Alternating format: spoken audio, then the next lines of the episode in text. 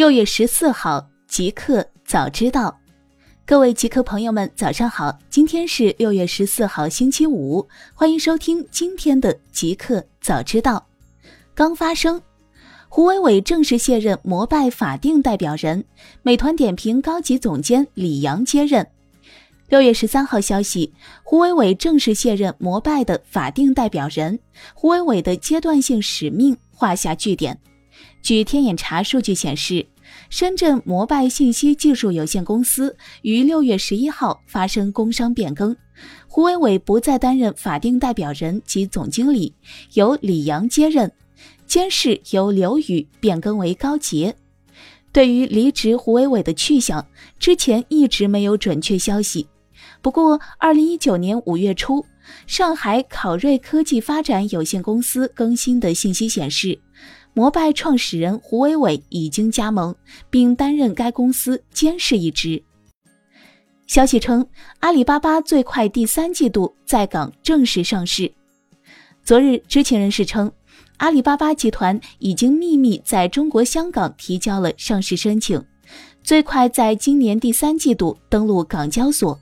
知情人士称，阿里不需要披露财务信息，有望通过在港上市最高融资两百亿美元，但目前尚未敲定融资目标。阿里向着成为自二零一零年来规模最大的一笔香港上市交易又迈进了一步。知情人士称，在香港上市，阿里将寻求保留其现有的治理体系。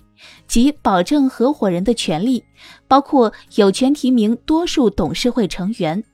根据港交所在去年推出的二次上线新规，阿里可以申请豁免，从而让其合伙人制度不受到标准规则的限制。阿里对此不予置评。大公司，微信为微视开放三十秒短视频权限。六月十二号。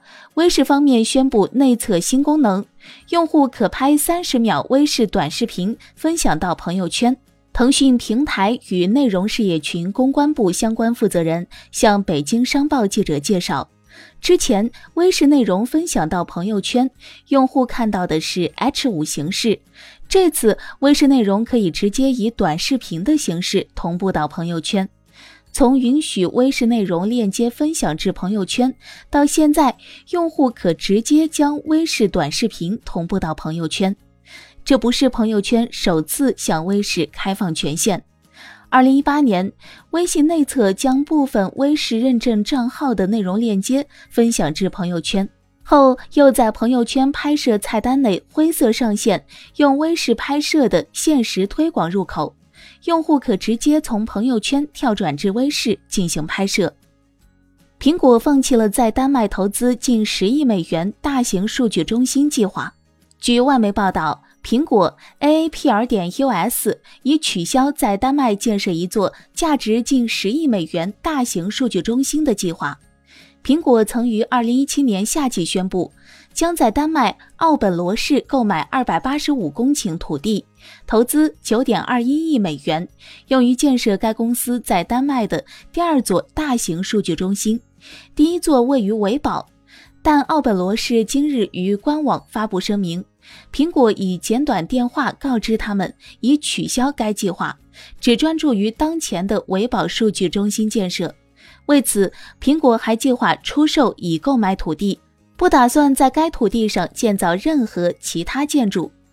这并非第一次出现这种情况。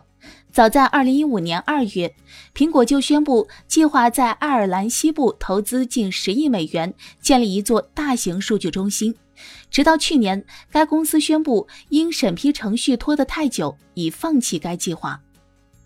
Facebook 被曝从已经停运的研究 App 中收集近十九万用户的私人数据。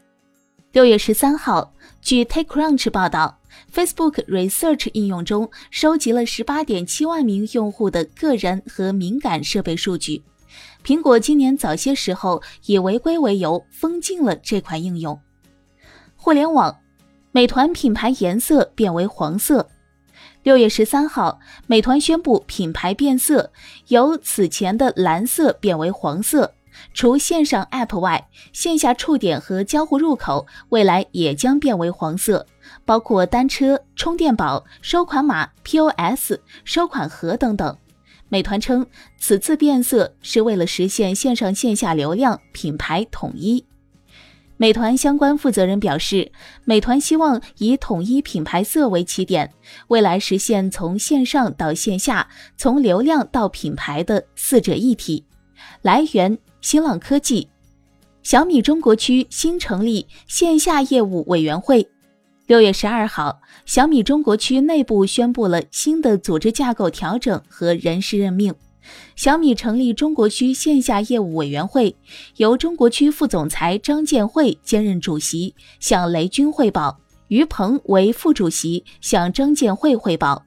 中国区线下业务委员会分为线下销售运营部、小米之家、渠道管理部、省代业务部、运营商战略部。零售市场部、区域管理部、综合管理部八个部门，并明确了具体负责人。李斌回应未来百亿融资和亏损，别期望四岁孩子养家。六月十三号讯，据彭博报道，顶着中国特斯拉光环的蔚来汽车，面临着电动汽车销售下滑、亏损增加、股价暴跌的困难局面。在周三接受采访时，蔚来汽车 CEO 李斌对于蔚来汽车三个月内市值缩水超过百分之七十一事轻描淡写。他指出，投资者应当理解开发新车需要花钱，蔚来汽车几年内就能盈利。指望我们这样的公司从一开始就赚取很大利润是不现实的。李斌称，蔚来汽车的长期投资价值尚未被市场充分了解。他指出，成立刚刚四年的蔚来汽车将比特斯拉更早实现盈利。苹果启用 apps 点 apple 点 com 域名。六月十三号，据网友发现，当用户在网页上查看 iOS 或 Mac 应用时，URL 会显示为 apps 点 apple 点 com。此前，URL 是 iTunes 点 apple 点 com。今年早些时候，苹果重新设计了播客网页查看界面，同时也将之前的 iTunes 点 apple 点 com 改成了 Podcasts 点 apple 点 com。暴风回应员工讨薪，暴风和暴风 TV 是完全不同的法律主体。六月十三号消息，暴风集团今日对外就暴风 TV 多名员工赴总部讨薪高额亏损或影响集团经营一事发布声明，表示暴风集团和暴风 TV、暴风智能是两家独立运营的企业，各自拥有独立的业务、独立的法人，是完全不同的法律主体。暴风集团仅为暴风 TV、暴风智能的股东，并不参与公司运营。暴风集团还表示，暴风 TV、暴风智能并未解散，只是因为战略调整做了相应的架构调整和办公室搬迁。作为公司股东，暴风集团已经督促暴风 TV、暴风智能积极面对解决离职人员的相关问题。科创板正式宣布开板，六月十三号上午，第十一届陆家嘴论坛在上海开幕，科创板正式宣布开板。截至目前，已有六家企业顺利过会。截至六月十二号，科创板申报企业数量已经扩容至一百二十二家。中国台湾、香港的 MIUI 论坛七月一号起停止所有服务。中国香港 MIUI 和中国台湾 MIUI 论坛先后发布停止运营公告。MIUI 官方表示，感谢各位在此相聚，为了提供更好的服务。二零一九年七月一号零点起，中国台湾 MIUI 论坛将会全面停止运作，且同时会关闭服务器。届时及以后，用户将无法登入使用 MIUI 论坛的任何功能，同时资料也不再保留。请务必在二零一九年七月一号之前，对需要储存和收藏的贴文进行下载，以避免遗失。新产品。联想发布二代 ThinkPad P1 移动工作站。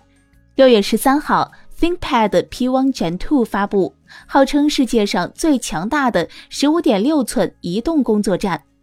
ThinkPad P1 二代是一款超轻薄的移动工作站产品，沿用此前的碳纤维机身设计，但是厚度从十八点四毫米减为十七点二毫米，同时维持一点七公斤的重量，可经受汽车碾压以及冷热、高温、灰尘、冲撞、真菌等各种恶劣环境。